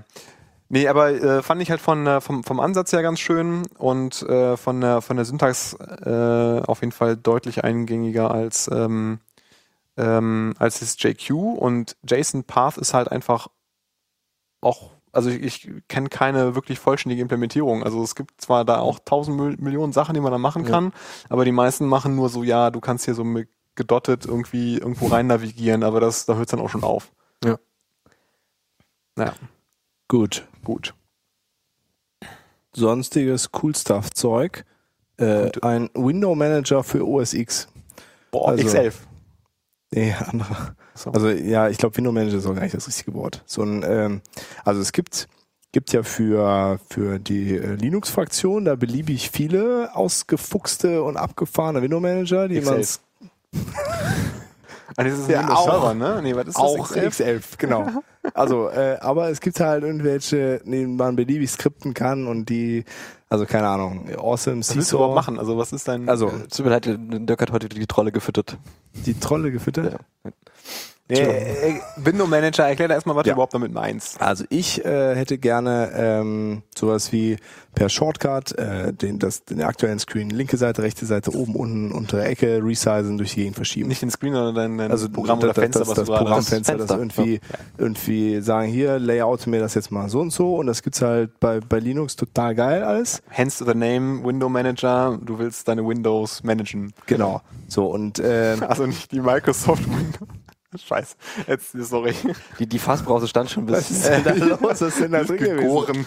Naja, auf jeden Fall habe ich irgendwie äh, SizeUp habe ich seit langer Zeit. Das ist ein Tool, das macht aber hauptsächlich links, rechts, oben, unten diagonal und maximieren und irgendwie so eine Ja, andere Größe. Auf Vierteln kannst du das halt so, so oben links, also als ja, genau, so, Viertelscreen, so, so ein Quarter-Screen. was dann so. auf dem 27er mal lustig aussieht. Genau, es ist dann halt irgendwie äh, nicht so praktisch und manchmal will man ja irgendwie andere Layouts haben. Dann habe ich jetzt vor kurzem dann Moon, Moon, Moon, ich glaube Moon heißt es, ausprobiert. Das ist schon ein bisschen cooler. Das kann dann auch irgendwie, man kann dann so einen Mode wechseln, um Sachen zu resizen und zu verschieben. Mhm. Ja, war schon ganz cool. Hat dann wieder mal ein bisschen Geld gekostet und das nächste Tool, was das macht, also die Kohle ist hat jetzt irgendwie ein paar Dollar nur gekostet. Scheiß Aber drauf, ja. nur ein Tool, was das macht, wäre halt ganz geil, ne? wo ich eine Config habe. Und wie gesagt, ich habe halt verschiedene, bei verschiedenen Leuten schon äh, bei, bei, unter Linux das gesehen. Das war halt so, da habe ich zwischendurch dann immer überlegt, switchst du, um so ein Teil zu haben. war dann aber doch nicht geil genug irgendwie, aber ähm, und das Slate ist auf jeden Fall, das scheint ein, naja, irgendwie ein einigermaßen gutes Tool zu sein unter, unter Mac. Also das kann man halt komplett ausskripten mit allem möglichen und, und welche Auto-Detection, was für ein Screen dran ist, dann pack mir bitte das Layout, wenn diese Apps da sind.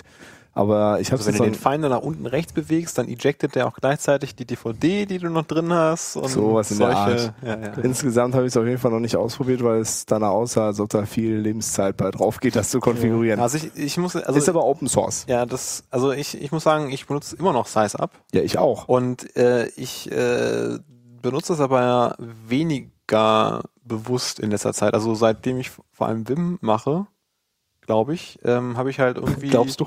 Ja, ich, ich versuche das gerade so, so zeitlich, äh, zeitlich ein, äh, irgendwie einzuordnen. Und ähm, also ich benutze das halt, um Fenster zu maximieren. So per Shortcut. Ja, das mache ich auch. so? Benutzt du auch den, diesen äh, OS X Fullscreen-Modus? Nee, nee, nee, nee, nee, nee, nee. Gott bewahre.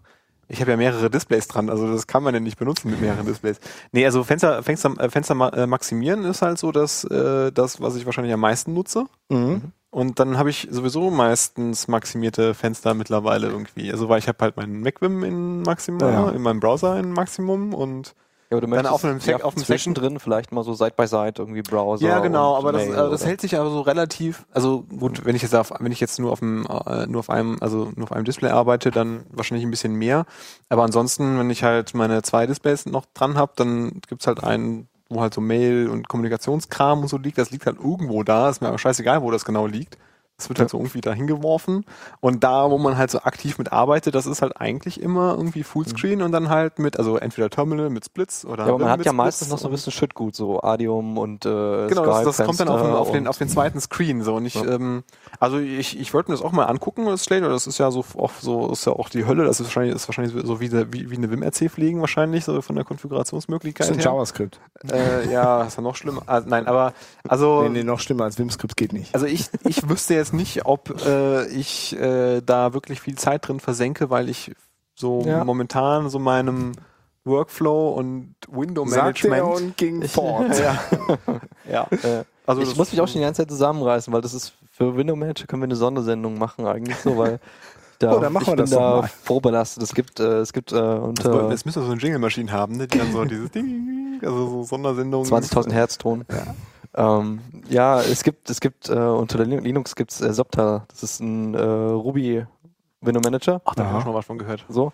Und äh, ich hatte den letztens mal wieder so ein bisschen zum Spielen und es ist so ein bisschen wie eine Offenbarung, weil du dann so du eben dieses Gefühl hast, so wie konnte ich eigentlich die ganze Zeit arbeiten? So da hast du für einen kurzen Moment, weil man, man erinnert sich ja, es gab ja früher auch richtige Desktops unter OS X und ähm, also nicht so diese, ich schieb dir einen hinten dran und Mhm. äh, vergesse in welche Reihenfolge die waren und äh, Ah, diese- Multiscreen ist nicht mehr. Diese schöne räumliche Orientierung, die man sich mal verschaffen Genau. konnte. Ne?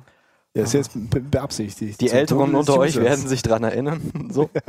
Oder als man noch äh, zwischen den Desktops vernünftig Fenster draggen konnte und die dann auch da kleben blieben und Ja, ja. so. Und äh, Subtile hat, äh, das ist ein ganz normales äh, Window Manager Konzept, der kennt Desktops und Screens.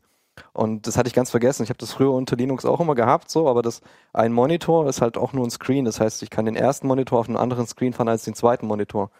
Und das ist ein ganz äh, logisches Konzept, das leuchtet sofort ein. Du möchtest halt rechts zum Beispiel E-Mail oder IM haben und links Terminal. Also kannst du die rechte Seite switchen und nicht beide Seiten und den kompletten Kontext wechseln, sondern du kannst halt sagen, auf dem rechten Monitor blende ich jetzt mal eben E-Mail ein oder mal eben Chat ein. Ja. Und äh, sowas hat mir die ganze Zeit völlig gefehlt, weil man ist halt so auf diesem Denken, so ich habe eine große Rasenfläche und da kann ich zwar zwei Bildschirme drauf, aber es fährt alles durch, sobald ich den Bildschirm switche Ja, ja, auf dem genau. Mac OS. Ja.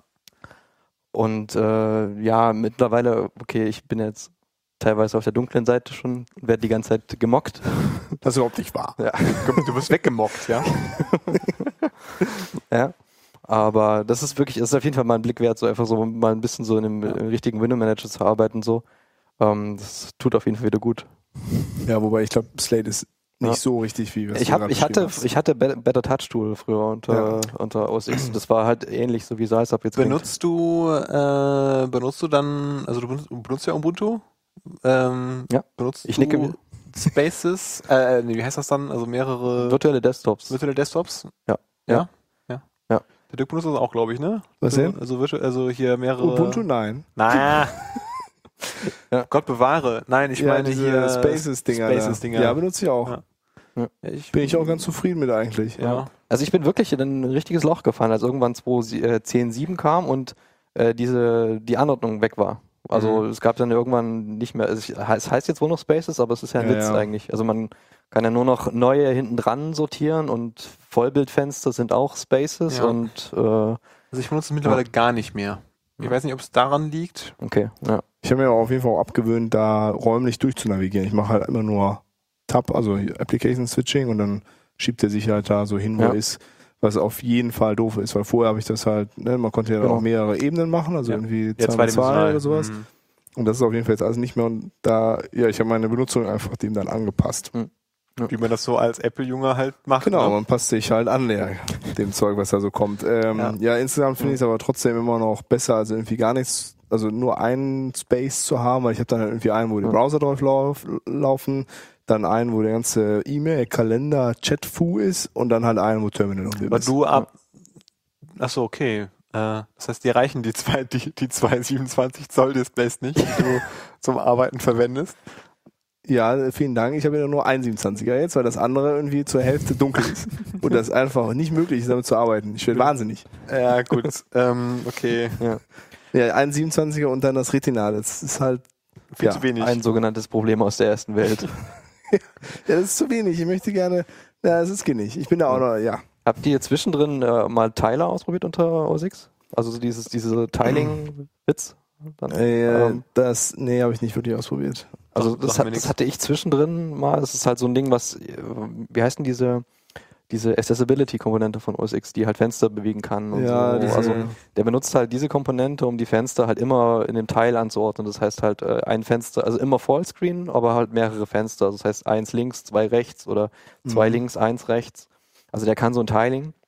Und das ist dann ist ja eigentlich ein richtiges Window Manager Konzept, aber es war halt unter OS X einfach Mist, weil die Fenster sich manchmal halt nicht richtig vergrößern lassen oder wieder groß rutschen, sobald man den ja, es ist halt, es ist hinlegt halt und so. draufgeflanscht, ne? Also die sind Genau. halt alle. Also es kommt halt erst, das Fenster rendert sich und danach kommt er angelaufen und macht es wieder kleiner Ja, und sowas. ja. Und äh, Doc hat auch keinen Platz und so. Mhm. Ja. Ja, das ist dann doof. Ja, wir werden es vielleicht mal ausprobieren und dann berichten, aber wenn man, glaube ich, was Richtiges haben will, dann muss man das Betriebssystem wechseln. glaube ich. Also, Boah, Wir warten auf das Jahr des BSD-Desktops. mh. mhm. gut. ich sehe, das, weil das, weil der Linux Desktop jetzt angekommen ist oder Genau, jetzt kommen wir das nächste beim, beim Mal. Genau, Autonormalverbraucher. das eine ist durch, Mhm. jetzt geht's weiter. Ähm, So. Ja, dann habe ich noch was anderes in der, in der ähnlichen Richtung. Wir haben ja letzte Woche mit dem Lukas über sein Dotfile-Zeug geredet. Und dabei, das habe ich mir dann nochmal angeguckt und den Temuxinator gefunden. Und ähm, der Basch hebt den Daumen. das ist ein geiles Teil. Damit lässt sich halt irgendwie Temux-Sessions konfigurieren in einer schicken Art und Weise. Mhm.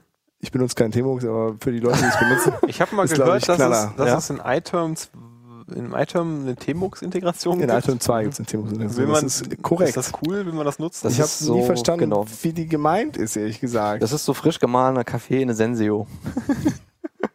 Ja, also ich, ich komme auf Temux absolut nicht klar. Also das Also wir können gerne mal ein Bootcamp machen dazu und äh, ich stehe euch auf den Händen, also werden ge- getippt und so. gerne, aber das ist halt also äh, dieses ähm, es ist einfach so komfortabel in iTerm mit so Splits zu arbeiten, das reicht also keine Ahnung, also vielleicht Es ist noch komfortabler, dass ich nicht jeden Morgen halt neue Splits machen muss, sondern einfach auf die Maschine gehe, auf der ich war und da ist halt eine komplette Session mit Splits und ja, Also für Remote Ähm, ist Temux auf jeden Fall das, ja. das Maß der Dinge und da ist der Temux-Senator definitiv auch cool. Aber lokal, also äh, ich brauche halt unterschiedliche Schriftgrößen in meinen Splits Dito. und ich muss den Split auch mal Fullscreen machen können und dann wieder klein. Und das sind halt beides Dinge, die Ja, gehen und in Temux Sachen nicht. selektieren. Ja, das geht das, doch. das zweite stimmt nicht. Dort das zweite stimmt, das kann man machen, aber man darf zwischendurch nicht irgendeinen Pain wechseln. Dann kriegt das sich wieder zurück, verkleinert. Doof. Ja. Ja gut, was für eine Einschränkung, ne? Nein, ich, ich, ich, ich break halt immer. Also ich sage, ich, ich sage Break Pain und äh, Merge dann wieder. Also, aber das ist nicht wirkliches Vollscreen, sondern es bedeutet halt, ein Pain wird zum Window dann. Ja, und das kriegst du aber nicht an dieselbe Stelle wieder zurück, oder? Nee, selbstverständlich nicht. Ja, aber das ist ja das ist auch, Und das ist halt, also Ja. das sind so bei- zwei Features, die ich in Themen, also in iTerm total geil finde. wie ist das so Und- mit Scrolling und so? Das ist, Ja, es funktioniert alles. Das ist kein Problem. Das, also das habe ich alles hingekriegt. Aber das sind die beiden Dinge, die mich davon abhalten, Temux zu verwenden. Hm. Weil ich halt ne, von Schriftgröße 9 bis Schriftgröße 14 aber so, um alles so Sachen verwende. zu selektieren mit Umbruch, dann musst du doch in einen anderen, Nee, so anderen nee, Modus nee, wechseln. Das Oder ist so. alles kein Problem. Das geht jetzt mittlerweile? Dass du so Ja. mit der Maus so klack ziehen und selektieren? Und Ja, so? ja machst du Maus-Mode und dann ist äh, so cool. Da, Also, da, das ist das, ich, da, da, das ist aber sowieso. Dann, dann habe ich bisher nur bei DAOs zugeguckt, die dann Temux benutzen. Ja, Ja, also- also irgendwie eine Million Shortcuts eintippen, um dann, ja, kannst du mir mal die Zeile hier rüber kopieren? Oh, und dann, hörst du dann werden dann 20 Shortcuts eingetippt, um dann in irgendeinen Mode zu wechseln und dann wird dann das Ding größer gezogen, damit der Umbruch weg ist, damit der einfach so, also es ist, also es ist keine Ja, Ahnung. also das ist ja, aber das ist halt alles nicht, damit kommt man über alles klar. Aber die anderen beiden Sachen. ich habe das mit die den gehen halt Schriftgrößen noch nicht einfach verstanden. Du brauch- Du brauchst die Schriftgrößen wegen Retina-Display oder wegen auf? Nee, du Nee, hast ich halt, du hast ja manchmal irgendwelche Log-Ausgaben, die da laufen, irgendwelche Server, die du la- Ja. laufen lässt. Das, ist ja, das willst du ja nicht immer so genau wissen, was da eigentlich passiert. Ne? Das muss halt irgendwie laufen, willst du irgendwie ein Auge drauf haben, musst dass du da durchfliegt. Aber dann hast du ja andere Sachen, die halt einfach auch, mit, wo du denen ein bisschen mehr Platz irgendwie einräumen möchtest. Also ich habe So. stellenweise irgendwo unten in der Ecke so einen kleinen Split, den habe ich aufgeteilt in vier noch kleinere Splits, alle mit Schriftgröße 8, wo dann irgendwelche ne, da muss Das, Matrix-Style. nee, also da läuft dann irgendwie, habe ich irgendwie so ein, so ein Tunnelding da, damit ich hier irgendwie per SSL auf Localhost komme, irgendwie so ein Beanstalk läuft oder irgendwas anderes. Die machen auch nicht mal Ausgabe, aber ich will auch nicht, dass die als Systemdienst dauernd laufen, sondern nur, wenn ich aktiv an dem Projekt arbeite, wo ich das brauche. Und das hängt halt da unten drin und ich will auch nicht ein extra Fenster, weil das fliegt dann auch um. Ja, ist auch so mein eigener äh, Workflow da, ob der sinnvoll ist oder nicht. Keine Ahnung, auf jeden Fall geht der mit Demos nicht. Ja. Also ich glaube, sowas müsste man irgendwann mal kommentiert am Beamer irgendwie aufnehmen, wenn man überhaupt weiß, worüber man spricht. Ja, Ah, das kann gut ist sein. Wahrscheinlich auch visuell ist ein bisschen schwierig. Naja, auf ja. jeden Fall dieses Demuxinator, weil auf dem Server auf jeden Fall total geil und dafür ist das halt echt. äh, Ja, nicht nur auf dem Technologie. Server, also ich habe es auch lokal für Projekte, wo ich halt weiß, so ich, also ich habe einen Temoxinator-Config für- pro Kunde.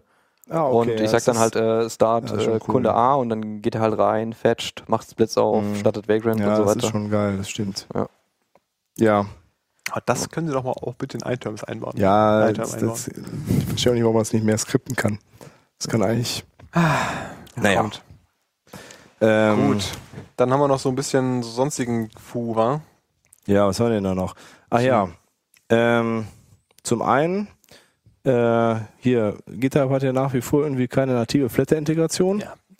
Ich habe so, äh, dann mal geguckt, was man so machen kann und da kann man halt einfach so einen HTML-Button einbauen. Ne? Und da habe ich irgendwie so ein Tool gefunden, was das halt, äh, da gibst du halt den Usernamen ein von GitHub und den Usernamen für ähm, Flatter und dann kriegst du so ein HTML-Snippet, packst in die Readme, ist gut. Mhm. Ähm, viel interessanter ist aber, ich habe gittip.com gefunden. Ich weiß nicht, ob ihr das schon mal Mhm. gesehen habt.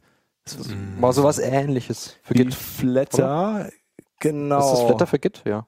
Ja, aber so ein. Die, du kannst halt sagen, ich hätte gerne, also du kannst halt Ziele definieren und das ist immer wochenmäßig, also du gibst halt Kohle pro Woche an die Leute äh, und du kannst halt sagen, hier mir ist egal, ich freue mich, wenn ihr was mir gebt und du kannst sagen, ich hätte, mein Ziel ist irgendwie 750 Dollar pro Mo äh, Woche zu kriegen, was halt das Ziel von Steve Klebnick ist zum Beispiel. Und man hat dann halt so ein bisschen Platz, da irgendwie so Kram über sich zu schreiben und das war's dann eigentlich auch schon. Ähm, ja, ganz, äh, ganz interessant. Und das wäre noch viel interessanter, wenn Flatter einfach mal dafür sorgt, dass sie bei GitHub irgendwie eingebunden sind nativ. Es ist so ein bisschen ein, ein amerikanisches Ding, oder? Ich habe das halt äh, ganz oft schon mal vorbeirauschen sehen, aber es, ich kenne keinen, der bisher irgendwie Geld schon mal nach Git-Tipp geschmissen hätte. Nee. Aber hier. My Aber- goal is 750 US-Dollars per week.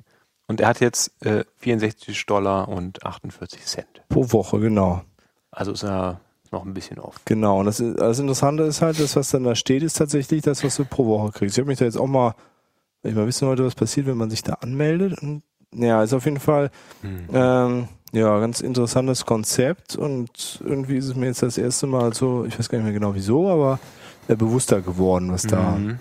ähm, dass es das gibt. Naja, äh, ich fände es auf jeden Fall cool, wenn, wenn die Flatter-Jungs äh, das auch ein bisschen, mhm. äh, ein bisschen stärker vorantreiben würden, ne, die Git- GitHub-Geschichte oder GitHub-Integration, weil ähm, ja, gerade so im Open-Source-Bereich wäre das halt total cool. Ne? Da würde ich halt total gerne einfach mal sagen, hier, ähm, gib mal. Die Ja. haben zwar auch diese, man kann halt auch sagen, wie, wie bei app.net und Twitter auch, ich möchte jetzt, wenn ich was starre, soll direkt irgendwie geflattert werden, aber Starren benutze ich halt nicht unbedingt dafür. Ja, das ist alles so, so behilfsmäßig irgendwie. Also wäre Und halt gut, wenn ich das einfach ich nativ weiß auch machen noch würde. nicht so genau, warum GitHub da, Ja. da noch nicht irgendwie drauf. Ja. Vielleicht wollen die das Sprung ist- Payment selbst machen. So. Keine Ahnung. Nee, Du das kannst glaub deine Leute ich über die nicht. Organisation bezahlen. Ja. Ja, ist auf, also bei, bei ADN oder bei, bei Twitter finde ich es halt okay, das mit dem Starring aber, oder mit dem Favorisieren, aber bei GitHub ist das irgendwie nicht ganz so praktisch. Naja, ähm, ansonsten mal der, der Tobi hat einen Blogpost äh, verlinkt, über, auch über ADN, äh, warum man doch lieber Sublime Text statt Vim benutzt. What? Äh, Muss- Muss ich das lesen, Dirk? Oder Muss man da draufklicken? ja, kann man draufklicken, ist, äh, ist ein ganz... Äh, harmlos? ja, er ist halt selber Vim. Ist ein Rickroll. Nein, ist kein Rickroll. Äh, basht ganz gut auf Vim und warum man das keinem mehr empfehlen würde. Und äh, ist auf jeden Fall eine ganz interessante ähm, Lesung. Und dann in der Ecke hat, äh, habe ich mir letztes Mal sagen lassen, was? Äh, Nein, es war nur unter Recent Posts. Stop using curved drop shadows. Verlinkt. Okay. Und äh, Subtext ist I'm drunk. Ich wollte dir jetzt gar nicht ins Wort fallen. Kein Problem. Das habe ich gar nicht gesehen. Absurd. Naja, ist auf jeden Fall, ähm, ja, kann man sich mal anlesen, äh, durchlesen. Äh, und ansonsten habe ich mir sagen lassen, dass RubyMine der, der absolute Mörderscheiß ist, um Ruby zu editieren. Und RubyMine ist eine auf IntelliJ basierende IDE. Hm. Ähm, ja, also ob man jetzt den ganzen anderen IDE-Kram verwendet oder nicht, sei dahingestellt, aber so als Editor muss das wohl total toll sein. Ja, und das war's New Dark UI Scheme. Hm? Oh, oh. Ja, Sublime. Ich war ja nicht so wirklich. Also wenn du das Fass jetzt aufmachst, dann Nee, geht dann- heute keiner mehr vorziehen. Genau. Ich muss auch mal aufs Klo. Oh, Das wollte doch jetzt keiner hören. Warum denn? Das sind ja alles Menschen. Müssen Also auf die, die Toilette. jetzt immer noch zuhören, nach Window Manager so und weit nach, geschafft genau, haben. Das ist dann jetzt auch egal. Zum Glück haben wir jetzt keinen Hardcore-Emacs-User noch hier am Start. haben wir schon über Spaces geredet. Haben wir schon. Welche Spaces? Dirk, wo warst du denn die letzte Stunde? Ja, nee, können wir mal. Können Ja. wir mal äh, stecken, ne? Haben wir hier zusammenpacken und äh, fertig machen. So, ja. Oh, So, Lille. Dann vielen Dank, Basch, Ja. dass du Zeit hattest. Wieder mal lustig. Gerne, gerne. Und äh, ja, bis nächste Woche, ne? Genau. Tschüss. Ciao.